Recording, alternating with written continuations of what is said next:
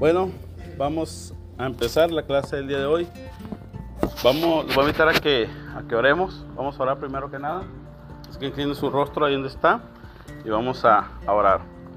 Amado Dios, te damos gracias, Señor, en esta mañana. Tu palabra dice que cada mañana son nuevas tus misericordias, Señor. Gracias, Señor, porque nos permite, Señor, venir a tu casa. Tu palabra dice que es mejor estar un día en tu casa que mil fuera de ellos. Señor, prepara nuestros corazones, Señor. Queremos aprender de tu palabra y que dé fruto, Señor, en nuestros corazones, Señor. Te lo pedimos en el nombre de Jesús. Amén. Bueno, Dios les bendiga, hermanos. Esta mañana vamos a iniciar la clase. Esta clase, se recuerda que estamos, a, estamos estudiando Génesis. Estamos estudiando del capítulo 1 al capítulo 3. Alguien que tenga alguna duda durante la lectura que tuvieron, algún comentario que tengan que hacer sobre, sobre Génesis capítulo 1, el versículo del capítulo 1 al, capítulo 3. Voy a hacer preguntas, hermano. Ok, voy a hacer una pregunta abierta. A ver, vamos a ver si leyeron.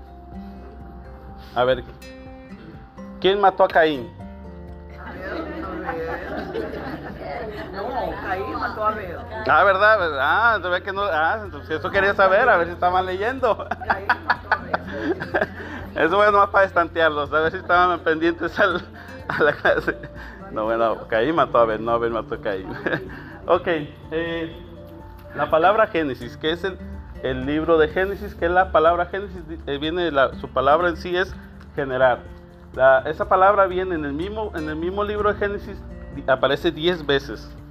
Y todo es a generar. Es- de ahí empiezan las generaciones. Por eso el libro de Génesis es un libro muy importante para nosotros como cristianos.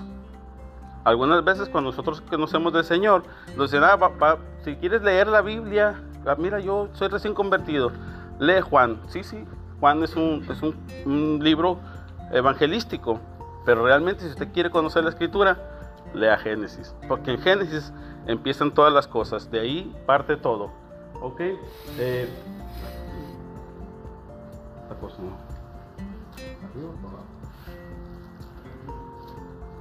Está apagado o prendido. Ah, está apagado. Ahí. Ok, las divisiones de Génesis lo vamos a hacer en estas divisiones, hermanos. Lo vamos a hacer. eh, Génesis lo vamos a dividir del capítulo 1 al 11 en cuatro eventos. Esos cuatro eventos es la creación, la caída, el diluvio y el comienzo de las naciones.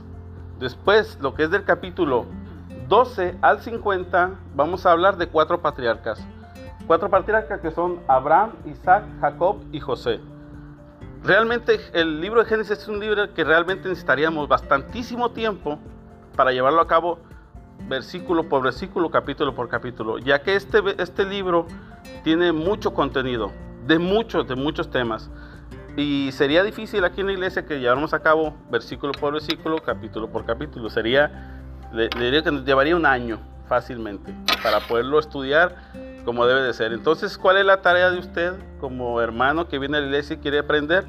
Leer. Yo le voy a dar el trabajo a usted de leer. Y usted durante su lectura, usted va a venir y va a decir, maestro, hermano eh, Cativo, hermano Francisco, pastor, eh, ¿qué significa esto? O yo encontré esto, ¿por qué? Y aquí se le va, se le va a ayudar a aclarar la duda. Si no la tenemos en el momento, créame que se la vamos a contestar. Si es que está en nuestras manos. ¿Ok? Porque tampoco va a preguntar, ¿a Adán y Eva ombligo? Pues quién sabe. ¿Verdad? Porque muchos van a decir, ¿dónde hay Adán y Eva tenían ombligo? Pues no sabemos y tampoco es una cosa relevante, ¿verdad? Pero hay gente que pregunta eso. Ok. Eh, esto, lamentable, hermano, lamentablemente, hermanos, yo iba a traer, eh, iba a hacer unas copias y se me quedaron las hojas en la casa y no pude sacar las copias para repartírselas, pero se lo prometo que la próxima semana les voy a traer la copia de esto, porque esto es bien importante. La, la verdad no se ve, yo tampoco, ni yo lo veo. Entonces, este, yo se los iba a dar impreso. Se, se debe impreso y traía aquí la, la- las hojas para imprimirlo. Entonces, este, pues desafortunadamente se me, se me quedó, pero lo voy a hacer así rapidito, lo voy a sintetizar. Si, si lo que está de este lado, lado rojo, que es Génesis, en la introducción dice, la creación eh, es un paralelismo entre Génesis, entre Génesis y Apocalipsis, ¿ok? Pongan atención. La creación de los cielos está en Génesis 1.1 y la destrucción de los cielos y la tierra está en Apocalipsis 20.11. Ese es un paralelismo. El comienzo del reinado de Satanás está en Génesis 3 y, Satanás echado al, lago de fuego está en Apocalipsis, en el capítulo 21. El comienzo, eh, la entrada del pecado está en Génesis. La exclusión del pecado está en Apocalipsis. Eh, eh, el pronunciamiento de la maldición sobre la creación está en Génesis. La eliminación de la maldición está en Apocalipsis. La pérdida del derecho al árbol de la vida está en Génesis. Restauración, acceso al, árbol de la vida está en Apocalipsis. Entonces, la expulsión del hombre del huerto del Edén está en Génesis. Eh, la bienvenida al hombre al paraíso está en Apocalipsis. La entrada de la, muerte en el mundo está en Génesis. La eliminación sepiterna de la muerte está en Apocalipsis. Yo después le voy a pasar la hoja porque ahí están los versículos. La boda del primer Adán está en Génesis. Las bodas del último Adán, este es Jesucristo, está en Apocalipsis. El dolor, eh, el dolor llega a la humanidad, está en Génesis. La eliminación del dolor está en Apocalipsis. Fíjate cómo, cómo hay un paralelismo. La palabra no se contradice. La palabra se complementa. Entonces usted va a ver el gran paralelismo que hay entre Génesis y Apocalipsis.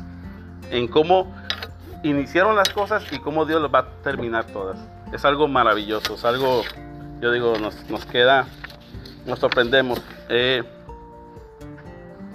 no sé si este sí lo llegan, a, llegan a apreciar un poquito más, pero aquí vemos eh, en los días, como Dios separó. Este también se lo voy a pasar, no se lo voy a explicar, simplemente se lo voy a poner como ilustración. Se lo voy a pasar en una, en una copia. Pero aquí vamos a ver cómo Dios eh, hizo, cómo Dios creó los días. Y ahí, ahí, están las imágenes que creó primero, la separación de la luz y, la, y las tinieblas, eh, después las aguas y la tierra y los cielos y luego la reunión de, las aguas y la tierra, las montañas, todo esto. Eso se lo voy a pasar, así que no voy a abundar en eso porque tenemos que alcanzar más cosas. Ok, Génesis capítulo 1, la creación de Dios es perfecta. Vamos a ir, ahorita vamos a ir a la lectura. La institución de la familia es lo que vamos a dar ahorita y la naturaleza del hombre antes de la caída.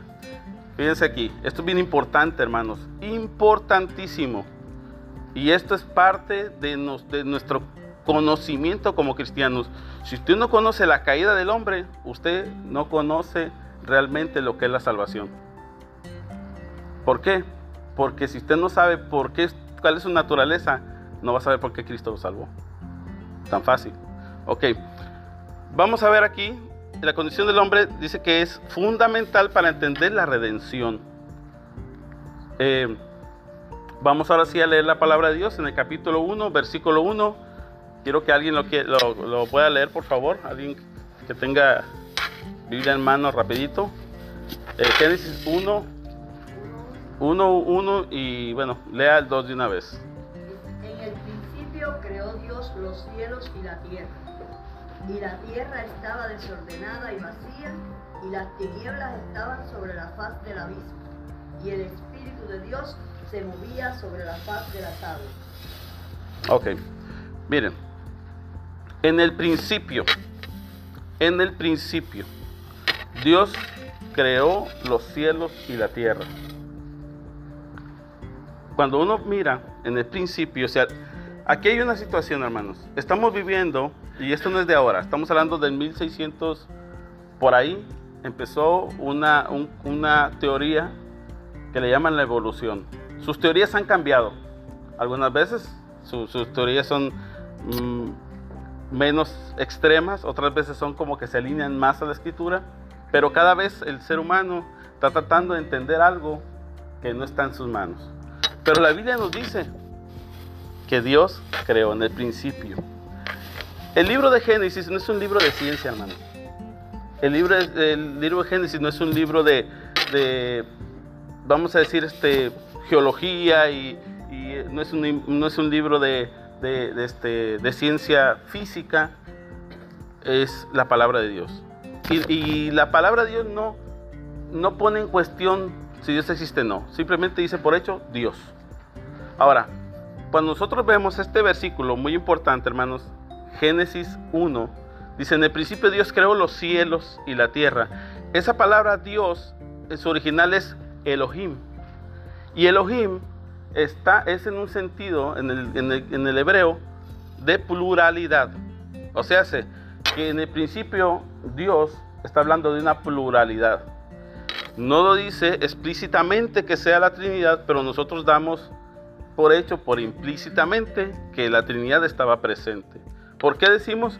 Porque cuando Dios dice, ahí mismo, después vamos a ver cuando, cuando crea el hombre, ahí vamos a ver la pluralidad también, pero dice que Dios creó todas las cosas, Elohim, una pluralidad. Si alguien le dice a usted, bueno, ¿y, dónde estaba Dios? Este, ¿Con quién estaba creando? Él con, con, las tres personas. Dios Padre, Dios Hijo y Dios Espíritu Santo. Estaban creando la tierra. Ok, dice, la tierra estaba desordenada y vacía y las tinieblas estaban sobre la faz del abismo y el Espíritu de Dios se movía sobre, las, sobre la faz de las aguas.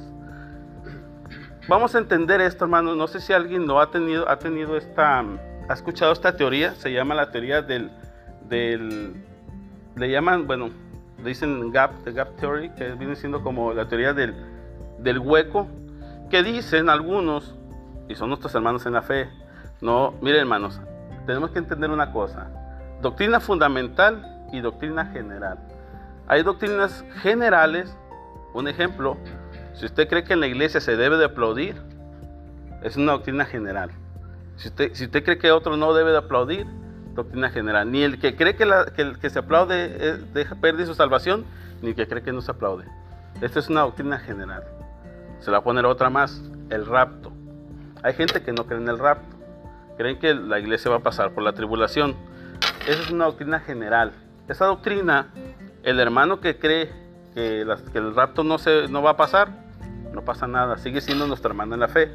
Una vez me decía un muchacho, bueno, este, ¿y, qué tal si no hay rapto? Pues me quedo contigo. Y si sí hay rapto, te vas conmigo, aunque no creas. Tranquilo, no pasa nada. Entonces, esto es así. No, no querramos decirle a los hermanos que no creen ciertas cosas que no todos los hermanos. Lo que sí puede ser es que si alguien le dice, Jesucristo no es Dios, ese sí no es su hermano. ¿Por qué? Porque nadie puede creer que Cristo, nadie puede ser salvo si cree que Cristo no es Dios. ¿Ok? Esa es una doctrina fundamental. Pues, la, estamos hablando de doctrina general. Bueno, entre, nuestras doctrinas generales hay personas que piensan que hay un hueco entre Génesis 1.1 y Génesis 1.2. ¿Qué dicen? Es que en el principio Dios creó los cielos y la tierra. Y luego dicen el 2. Y la tierra estaba desordenada y vacía. Pero ¿cómo si Dios todo hace en orden? ¿Cómo que estaba desordenada y vacía? Si Dios todo lo hace en orden y ahí dice que está desordenada y vacía, ah, pues eso quiere decir que pasó un lazo de tiempo y ahí meten a los dinosaurios y meten eh, los miles de años y meten las, eras y cuanta cosa y se hacen ahí una imaginación muy buena, porque la verdad que tener mucha imaginación para, meter todas esas ideas que no están escritas, eh, pero son nuestros hermanos, ellos piensan así. No es una doctrina fundamental, está bien, pero usted lo va a escuchar, por eso lo estoy enseñando. Usted va a escuchar por ahí a alguien, hombres de Dios, doctores en teología, no crea que eso lo inventó eh, Juanito de la esquina, no, no, son personas que estudian la escritura, que creen esta teoría. No pasa nada. Si lo creen, no pasa nada. Si no lo creen, también. Ok, tenemos que entender eso. La palabra dice creó, creó. Esto es para, para nosotros poder derribar la creencia de la evolución. Que dice, no, pues que que, Dios, que Dios fue creando y que creó esto y que, porque déjeme decirle, está la evolución teísta y está la evolución ateísta. Hay dos, dos, dos, personas, dos, tipos de personas que piensan diferente, pero creen en la evolución. Nosotros podemos derribar la evolución con ese versículo que dice creó, que es de la palabra, eh, de la palabra original, bara. Esa palabra es crear de la nada. Ahí está, ahí, dejé ahí el, el versículo, para que lo anoten, Salmo 33, 6, eh, verso 9, Salmos 148, 1 al 5 y Hebreos 11, 3. Cuando nosotros Dios, decimos que Dios creó, Dios creó de la nada es cuando Él simplemente habló. Dios no, no hizo, no, no existe el Big Bang, no existe el que una cosita evoluciona a esto, no. La, la palabra de Dios es crear, es crear.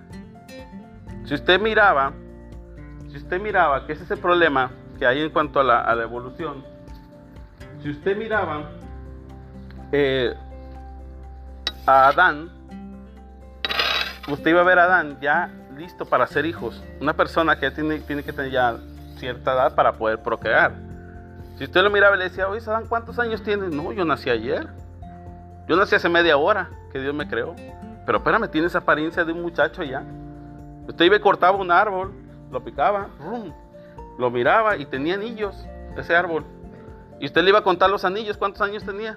A lo mejor 20, 30, tenía 50, 60 años el árbol. Usted iba a las montañas y comenzaba a escarbar y si escarbaba iba a encontrar capas de tierra.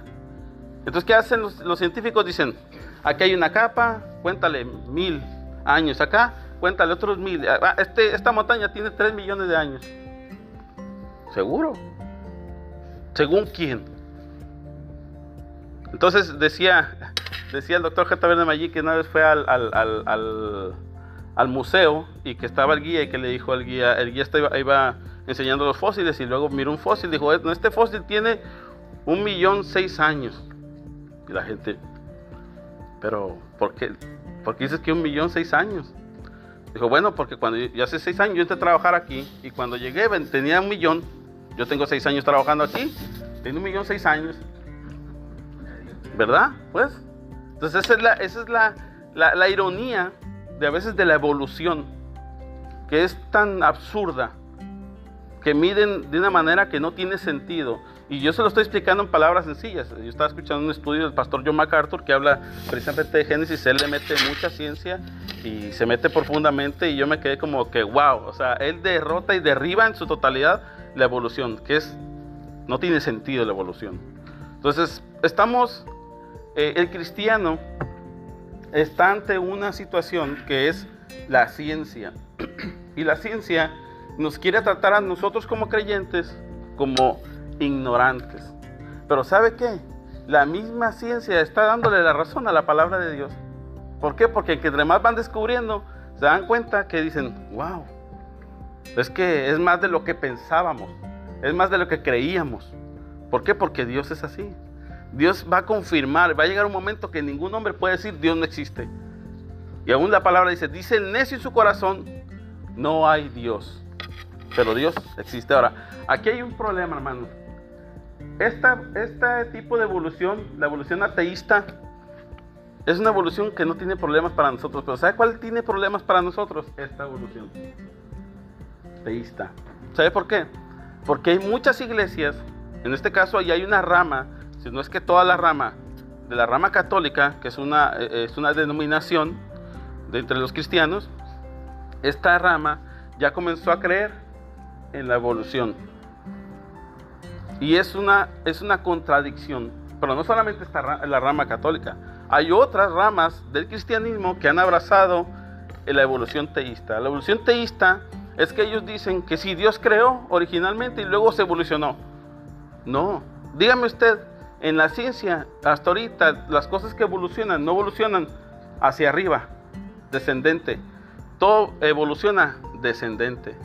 Entonces no puede haber inteligencia que vaya de, menor a mayor. O sea, que no hay ningún eh, ser humano o bueno, ningún, ningún ser creado que vaya mejorando, va decayendo, aún hasta el mismo ser humano. Entonces nos damos cuenta que es imposible casar la evolución con la, con la palabra de Dios. No se puede. Inclusive han llegado al extremo de decir que Génesis es un mito los mismos cristianos, que Génesis es un mito, que es solamente una, una alegoría de, una representación, que como Adán es la representación de todos los hombres, pues así es como, así es como se escribe en el, en el libro. No, pero es literal, porque hay una, hay una, hay una genealogía. Si usted va, ve a, va a los libros, usted va a mirar que hay genealogía. Entonces no puede ser un mito, es real. Y Dios creó la tierra en seis días reales. No lo creó en, seis días miles, no, no, seis días reales. ¿Ok? ¿Hay alguna duda hasta ahorita? ¿Algo que tenga que aportar? ¿Todo bien? ¿Van bien? Ok. Tengo muy buenos alumnos porque el examen viene ahora. Vamos a ir a la, a la creación. Eh, Génesis 2, 4 al 25. No voy a tocar todos los versículos porque sería alargando mucho. Pero vamos a, a hablar del verso 7. Si alguien me lo quiere leer, del capítulo 2. Capítulo 2. El verso 7. Bueno, déjame ver si lo puedo. Sí. Sí, por favor.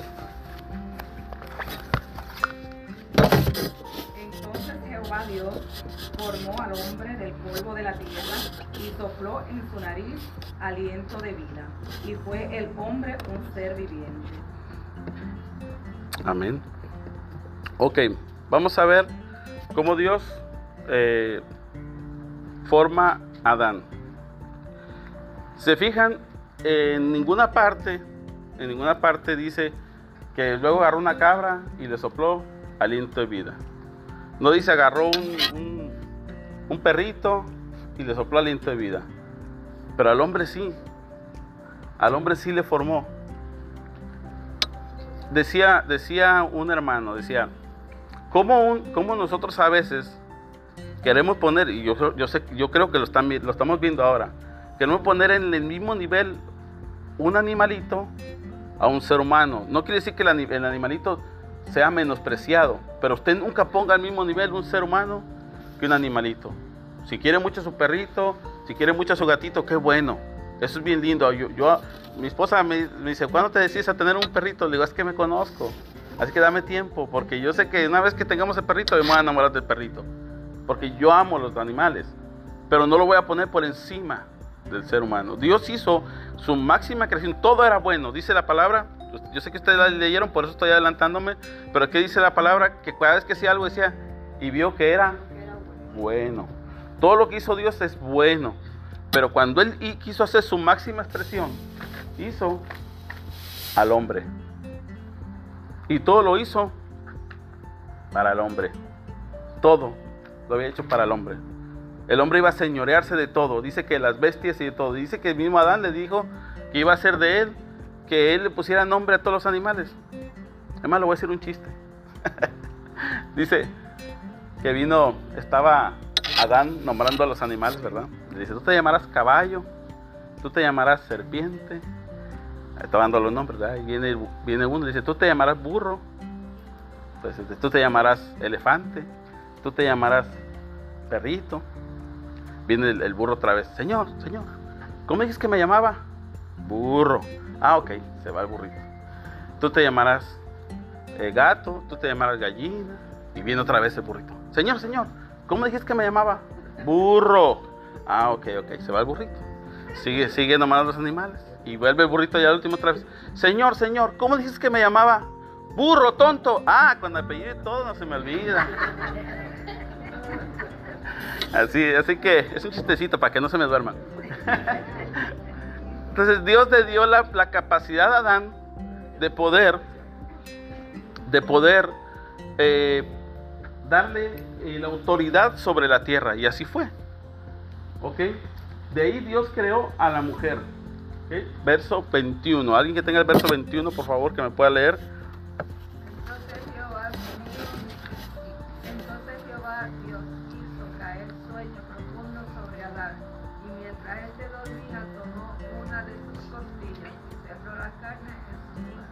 Ok. Ahora vemos, si ustedes leen durante, como les digo, yo estoy parafraseando, pues voy rápido, pero ustedes si leyeron más atrás, dice que Adán vio que todo, entonces vio que todos tenían su parejita y todos los animales estaban, y dijo Dios, no es bueno que el hombre esté solo. Entonces dice que lo durmió, ¿verdad? Y le sacó una costilla. Me gusta mucho una reflexión. Dice, esta reflexión dice, Dios no creó a la mujer de los pies de Adán para que Adán no estuviera sobre ella. Dios no la creó de la cabeza para que ella no estuviera sobre Adán. La creó de la costilla para que Adán la llevara debajo de su, de su brazo. Entonces, la Biblia, hermanos, la Biblia nos enseña una igualdad entre el hombre y la mujer. Pero ahorita vamos a ir al otro verso que va a entender por qué, aunque hay una igualdad, por qué el hombre tiene una autoridad. De- ahorita vamos a ir a esa, parte. Ok. De ahí dice que durmió, dice en el que entonces Jehová hizo de sueño profundo sobre Adán mientras éste dormía, tomó una de sus costillas y cerró la carne en su lugar. De ahí sacó a Eva.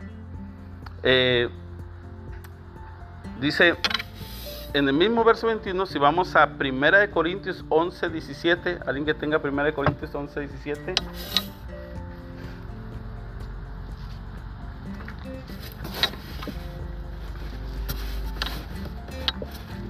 Leo. Ok, sí. Sí, adelante quien quiera. Pero al anunciaros esto que sigue, no os alabo, porque no os congregáis para lo mejor, sino para lo peor. Ah, creo que lo, que lo, lo tomé mal. Sí, ese no es. 11, 17.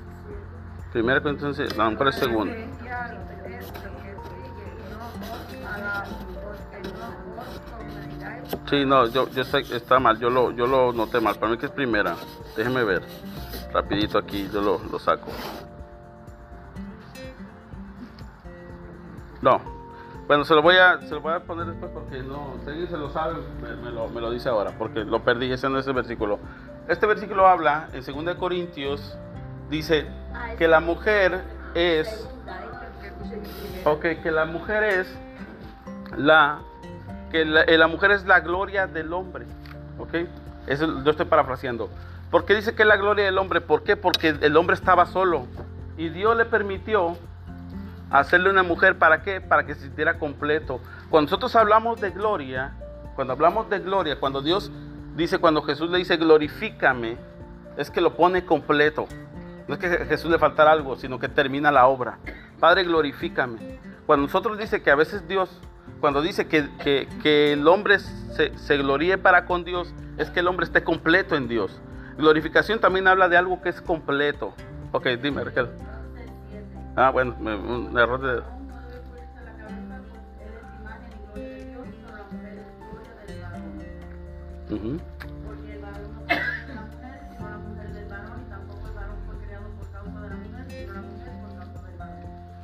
Si se fija cómo, eh, entonces anótelo, es 1 Corintios 11, 7. Ahí fue un error de dedo. Con razón me, me perdí, perdón. Soy ser humano, me equivoco. Este, aquí vemos cómo Dios nos ha hecho algo para glorificación. A mí me molesta, soy sincero, me molesta los chistes de hombres que dicen, has de ser mujer. Ese chiste o ese comentario a veces, no llore, que no es vieja. En los mexicanos es bien común. Ven a, un muchachito llorando, no llore, que usted no es vieja. ¿O qué le dicen a los nenes cuando se están peleando? Ay, eres una nena. ¿Y qué tiene? Usted quiere, si el hombre quisiera ser nena, vamos a ver si aguanta un parto. Vamos a ver si aguanta nueve meses una barriga. Si le da una gripa y se anda desmayando. Entonces, creo que, que tenemos que eh, quitar una, quitarnos de una cultura machista y una cultura que degrada a la creación más bella que Dios ha hecho, que es la mujer. Tenemos que comenzar nosotros como personas y como cristianos. Yo a mis hijos no le digo, no llore, que no, no, le digo, hijo, puedes llorar, llora. Tiene un sentimiento, llore. Que es normal que llore, es de hombre llorar. Yo soy un llorón. Mi esposa lo sabe, cuando estoy mirando, la- yo no puedo venir a los comerciales. A mí todo, me, causa, soy muy sensible. Entonces, eh, tenemos que quitarnos de esto. ¿Por qué? Porque Dios hizo a la mujer algo que nos gloría a los hombres. Algo que nos llena a los hombres, nos completa a los hombres. ¿Quiero decir algo? No, no, sí, sí, a veces con una mujer se pierde, imagínense solo. Eso de que comemos, masticamos chicle y caminamos a la vez, eso no se nos da. Nos, nos tropezamos. No podemos hacer varias cosas a la vez. ok. Eh, vamos a un verso muy importante, verso 24 de ese mismo capítulo. Si alguien lo tiene, por favor que me lo lea. No, no, de, Génesis, estamos en Génesis. Génesis 2, verso 24. Por tanto, dejará al hombre a su padre y a su madre, y se unirá a su mujer, y será una sola carne. Ok. Aquí vamos a ver la institución de la familia. Hermanos, este es un tema y es un tema que nos debe de importar principalmente a los hispanos, que es la institución de la familia. Dios ha instituido una familia, padre, eh, eh, varón y hembra. ¿Cómo, si, si ahí mismo en ese versículo, aún ni siquiera había padre ni madre, y ya Dios estaba diciendo, por tanto el hombre dejará a padre y madre. ¿Cuál padre y madre? Si Adán y Eva no tenían padre, no tenían padre, pero no tenían madre. Eso sí, era casi como que el dicho ese. Pero se fijan cómo Dios instituye la familia y por qué aún seguimos luchando que el hijo se casa, lleva al papá o a la mamá, de, como dicen en Puerto Rico, de presentado. A meterse donde no debe. A querer mandar en los nietos. A querer decir, a mi nieto no me lo castigues. A, a mi, a mi nieto, lo castigo, a sus nietos se lo castigo yo porque yo soy el padre. Usted me educó a mí y yo educo ahora. Usted puede ser un buen consejero en la vida de sus hijos y sus nietos, pero jamás quiera ser autoridad sobre ellos. Nunca, nunca degrade la autoridad del varón de esa casa, ni de la mamá. Porque el día que usted se mete en eso, usted está haciendo, está, está incumpliendo con un mandamiento. Dejará el hombre a su padre y a su madre y se unirá a su mujer y serán una sola carne. Ahí los únicos que deciden es papá y mamá. Usted puede ser y tampoco, eh, y dice, y dejará. No, mi hijo, si te casas y no tienes dónde vivir, vente a la casa. Aquí te quedas en la casa, hijo. Ay, papi, papi, pero es que ya tengo mi esposa. Tráigase a la esposa. Es que vamos a parir cuatro. No importa, aquí mismo a los cuatro. Y donde comen uno, comen cuatro, ahí está. Tranquilo, mi hijo, que para eso me he matado. ¿Y, cuál, y qué, pasa aquí?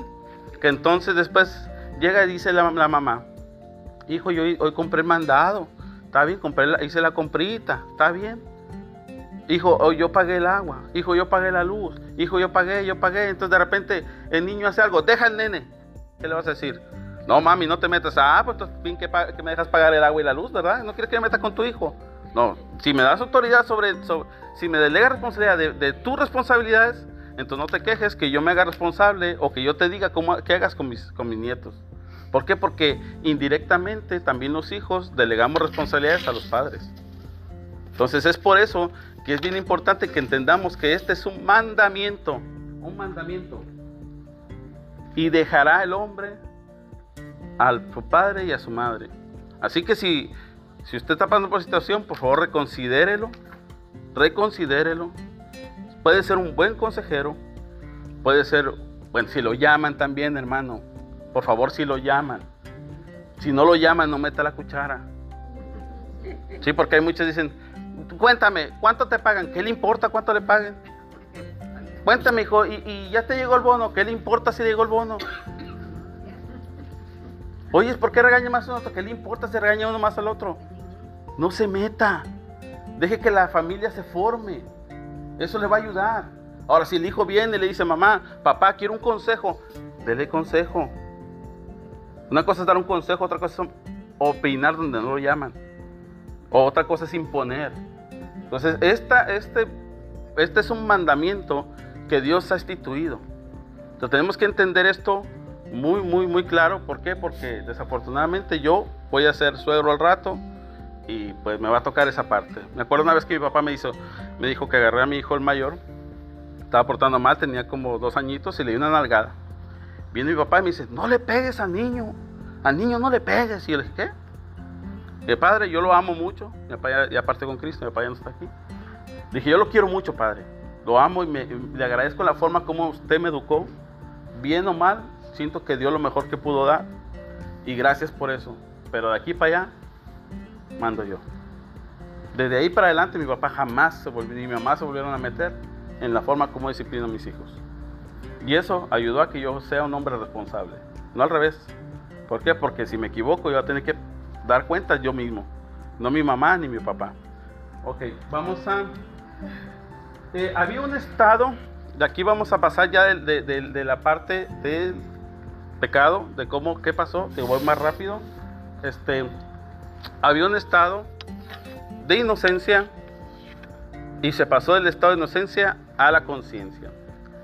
Eh, no sé si ustedes leyeron, pero hubo un árbol que Dios puso, puso el árbol de la vida en el huerto, puso al hombre, creó todas las cosas, Dios creó todo todo, todo el universo, creó todo, pero dice que puso al hombre y a la mujer en un lugar, y ese era un huerto. En ese huerto puso dos árboles, puso el árbol de la vida y puso el árbol del conocimiento del bien y el mal. ¿Ok? Cuando Dios pone este árbol ahí, eh, sabemos la historia, que todo el mundo la conoce, hasta los no creyentes saben esta historia, que Adán fue engañado por la serpiente y cayó. Ok, antes de la caída había un estado, se llama el estado de la inocencia.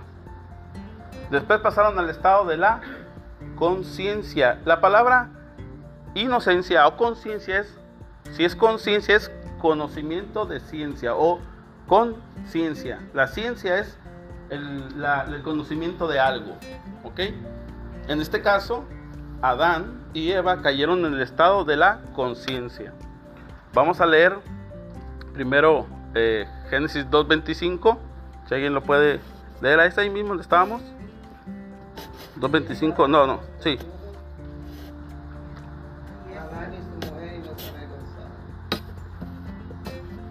Ok.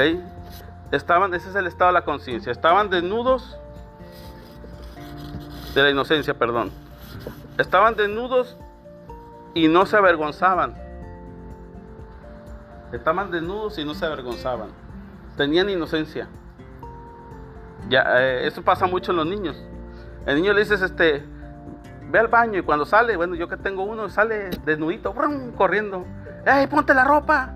No, no le importa, anda por ahí con todo de fuera, corriendo por toda la casa. Y, si le abre la puerta, se sale igual para afuera.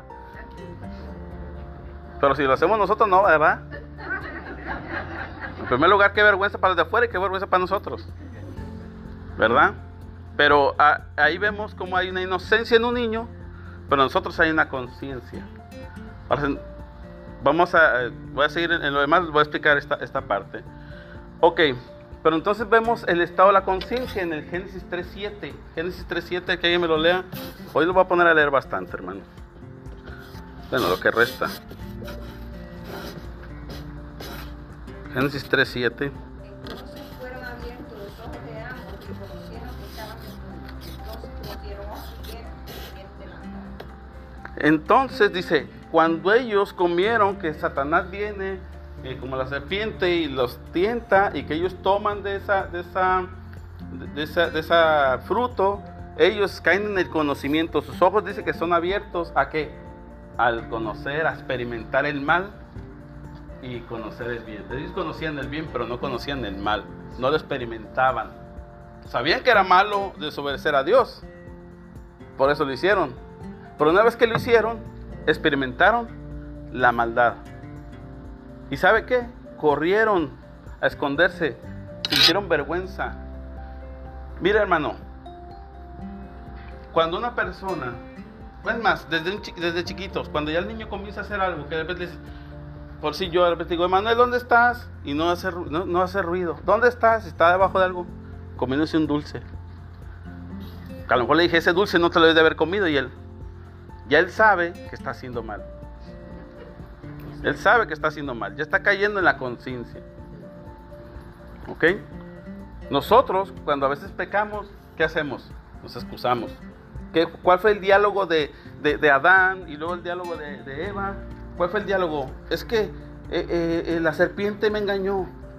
¿Y qué dijo el hombre? Es que la mujer que me diste. Entonces sacamos excusas. Eh, a veces cuando yo vengo y le digo, oiga, oye hermano, fíjate que pues realmente hermano, pues como la persona que estás viviendo, estás en adulterio, entonces, pero es que, es que, es que no he tenido tiempo de casarme, es que, es que yo, es que yo no, es que yo no quiero, pero lo hago, es que, pero no dicen, sí hermano, estoy mal, es verdad, no, es difícil que reconozcamos. Cuando alguien nos dice, oye hermano, como que, como que eres medio terco, yo no soy terco. Hermano, pero es que eres como orgulloso. Yo no soy orgulloso y qué. ¿Verdad? A veces tenemos actitudes que hace que nosotros miremos como, como que negamos y nos escondemos de nuestro pecado. Ahí ya empezó la conciencia. Y déjenme decirle algo, y me voy a adelantar un poquito en esto. cuando hablamos de la conciencia, usted va a ver que hasta que en esta época que nosotros le llamamos, los que estudiamos la Biblia en dispensaciones, le llamamos la dispensación de la inocencia. Durante la dispensación de la inocencia no había ley, pero más sin embargo, usted ve un José que cuando viene la, mujer, la esposa de Potifar y le dice, vente, acuéstate conmigo, ¿qué dice José? No, pero espérame, no está el versículo que decía, aún no existía la ley que decía, no será la mujer de tu prójimo. Más sin embargo, él de su conciencia sabía que estaba mal. Si una persona no conoce los diez mandamientos, eso no quiere decir que la persona no conozca la ley moral. Aún hasta un ateo conoce y sabe que matar es malo. ¿Ok? Es por eso que no podemos decir que cualquier persona que porque no conoce a Dios se le va a justificar. Ah, decía un familiar que habemos más gente buena que mala. Y yo le dije, ¿qué? Sí, habemos más gente buena que mala. ¿En dónde? ¿En qué planeta?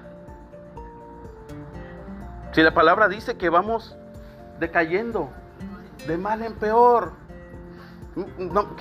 le, dije, ponte a ver las noticias. Ponte a ver la, televisión y verás cómo vamos de mal en peor. El hombre cada vez está peor. Se degrada más. Hay más asesinatos.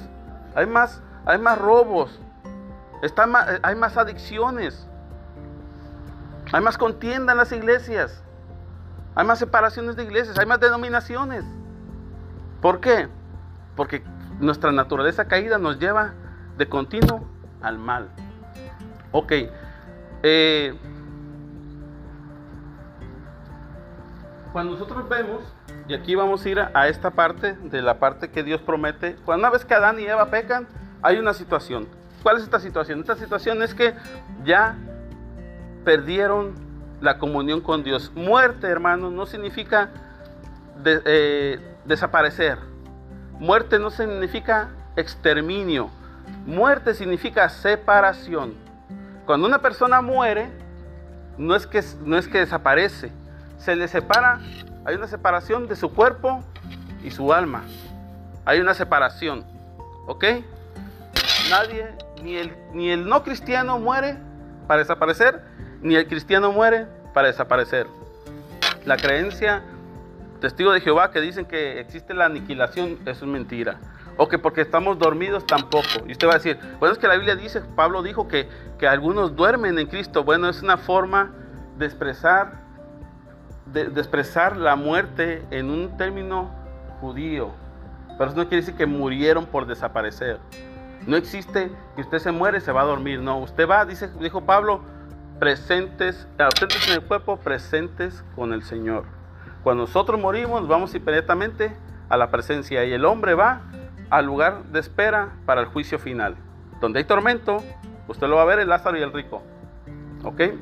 Entonces, sí, no existe la aniquilación. La muerte es separación. La muerte que tuvo Adán y Eva fue una separación de Dios con, con, con ellos, de Dios con el hombre. Pero entonces, como ellos tuvieron separación, no corrieron a Dios. Por eso usted no piense que la gente va a venir sola a la iglesia. Usted tiene que hablarles de Cristo para que vengan a la iglesia. ¿Por qué? Porque el hombre no busca a Dios. Nosotros buscamos al hombre con el Evangelio. El hombre no va a buscar a Dios por sí mismo. El hombre desafortunadamente corre al pecado. Pues lo mismo pasó con Adán y Eva. ¿Y qué dice que Dios los estaba buscando? Entonces les proveyó primero, ¿qué les dijo? Que ellos traían, eh, ellos cosieron hojitas de, de higuera y se hicieron ropa. Cosa que a veces nosotros queremos nosotros llegar por nuestras propias fuerzas a Dios y tapar nuestra vergüenza con nuestras propias obras. Pero Dios dijo, no, eso no me sirve. ¿Qué dice que le, le, hizo, le hizo ropa con pieles? Espérame, pero ¿pieles de dónde? Pues tuvo que morir a un animal. Y si murió un animal, hubo un sacrificio. Y si hubo un sacrificio, hubo una expiación por los pecados. ¿Por qué? Porque dice la Biblia, sin derramamiento de sangre nadie se hace eh, eh, revisión de pecados. Entonces tuvo que ver morir un animalito para cubrir la vergüenza. Mire hermano, su vergüenza su pecado nadie se la puede cubrir más que Cristo con su sangre. Y Él es el que le va a dar una nueva vestidura. Usted no busque sus vestiduras de religión, no busque sus vestiduras de, de autojustificación. Dios nos justifica a través del Hijo, a través del sacrificio de Jesús. Ahora, eh, Génesis 3.15 se le llama el protoevangelio. ¿Qué quiere decir? El primer evangelio. Si alguien me lo quiere leer, Génesis 3.15, rápido, para que el tiempo ya me, me dejó atrás. Ya para terminar este, este- cerrar con esto. Y pondré enemistad entre ti y la mujer, y entre tu simiente y la simiente suya. Esta te herirá en la cabeza y tú le herirás en el calcañar. Ok, aquí estamos viendo una promesa.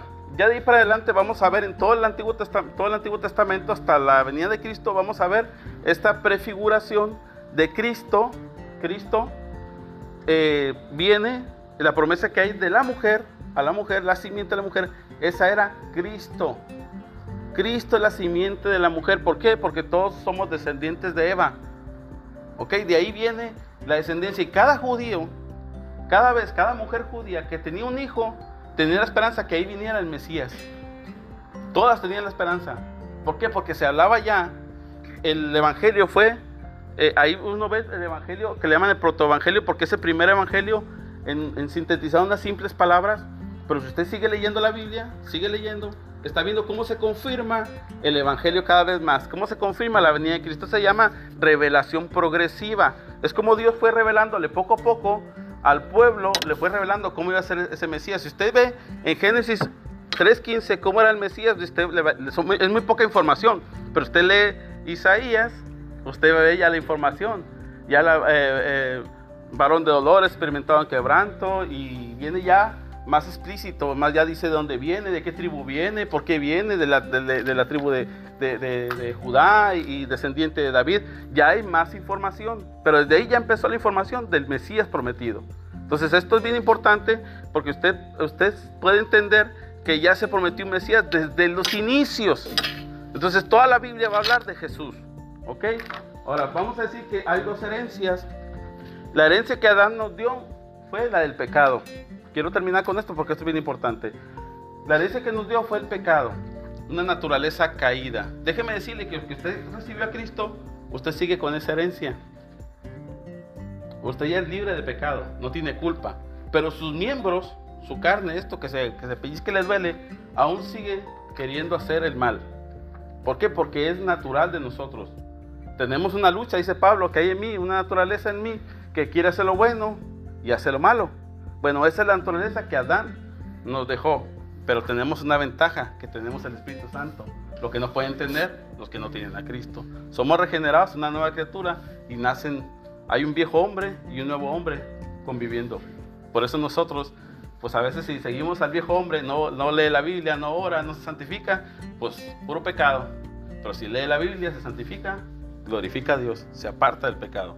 Hay dos luchas. Ok, esto lo, si quieren tomarle una foto o algo, pues sería bueno. Eh, dice eh, el hombre terrenal. Mm, Ok.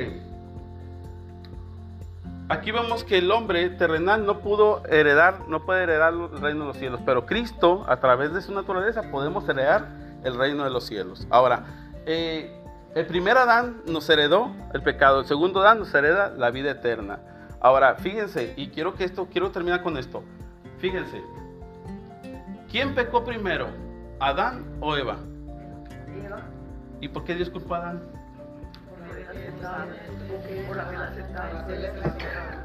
Ah, ¿verdad? Fíjese, fíjese. ¿Por qué, y esto lo voy a decir, por qué la mujer no puede ser autoridad del hombre? No porque, no porque somos una iglesia machista, es porque la Biblia dice, la condenación dice, y él se señalará, el deseo de, de- de tuyo, de tu mujer, será para con el marido. Esa, esa fue una, una, una sentencia de Dios que hizo a la mujer y es por eso que el hombre es la autoridad. Pero Pablo lo puso en una armonía más bonita. Dijo, ok, tú eres la autoridad, pero tú vas a amar a la mujer como Cristo amó a la iglesia. Entonces, eh, quiero aclarar esto. ¿Por qué? Porque muchos dicen, ah, pero es que ahí la Biblia dice que por causa de la mujer este, el hombre cayó. Sí, pero ¿a quién le echaron la culpa? Adán. Entonces el hombre sigue siendo responsable. Si mi esposa se equivoca, ¿sabe quién va a tener la culpa? Yo. ¿Verdad que injusto? Porque no echa la culpa a la mujer, se le echa al hombre. Entonces, fija. Por eso es bien importante que, que respetemos los órdenes, dígame hermana. Qué Dios creó a Adán ya grande? Hombre ya. Porque todo lo que Dios iba a hacer, porque todo lo que Dios iba a hacer era para que se procreara. ¿Me explico? Era para que se procreara. Entonces Dios todo lo hizo ya. Dice que hizo los árboles con su fruto. No los hizo chiquitos ni tiró semillas. Por eso el famoso dicho que ¿qué fue primero? ¿La gallina o el huevo? Pues bueno, fue la gallina, no fue el huevo. Porque la gallina puso el huevo.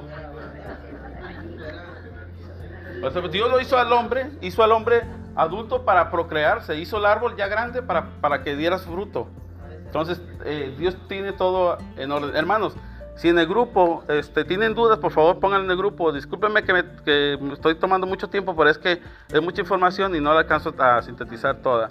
Así que vamos a orar. Este, les voy a tratar de pasar la próxima semana todas estas copias para que las tengan, ¿ok? Bueno, este, terminamos ahí.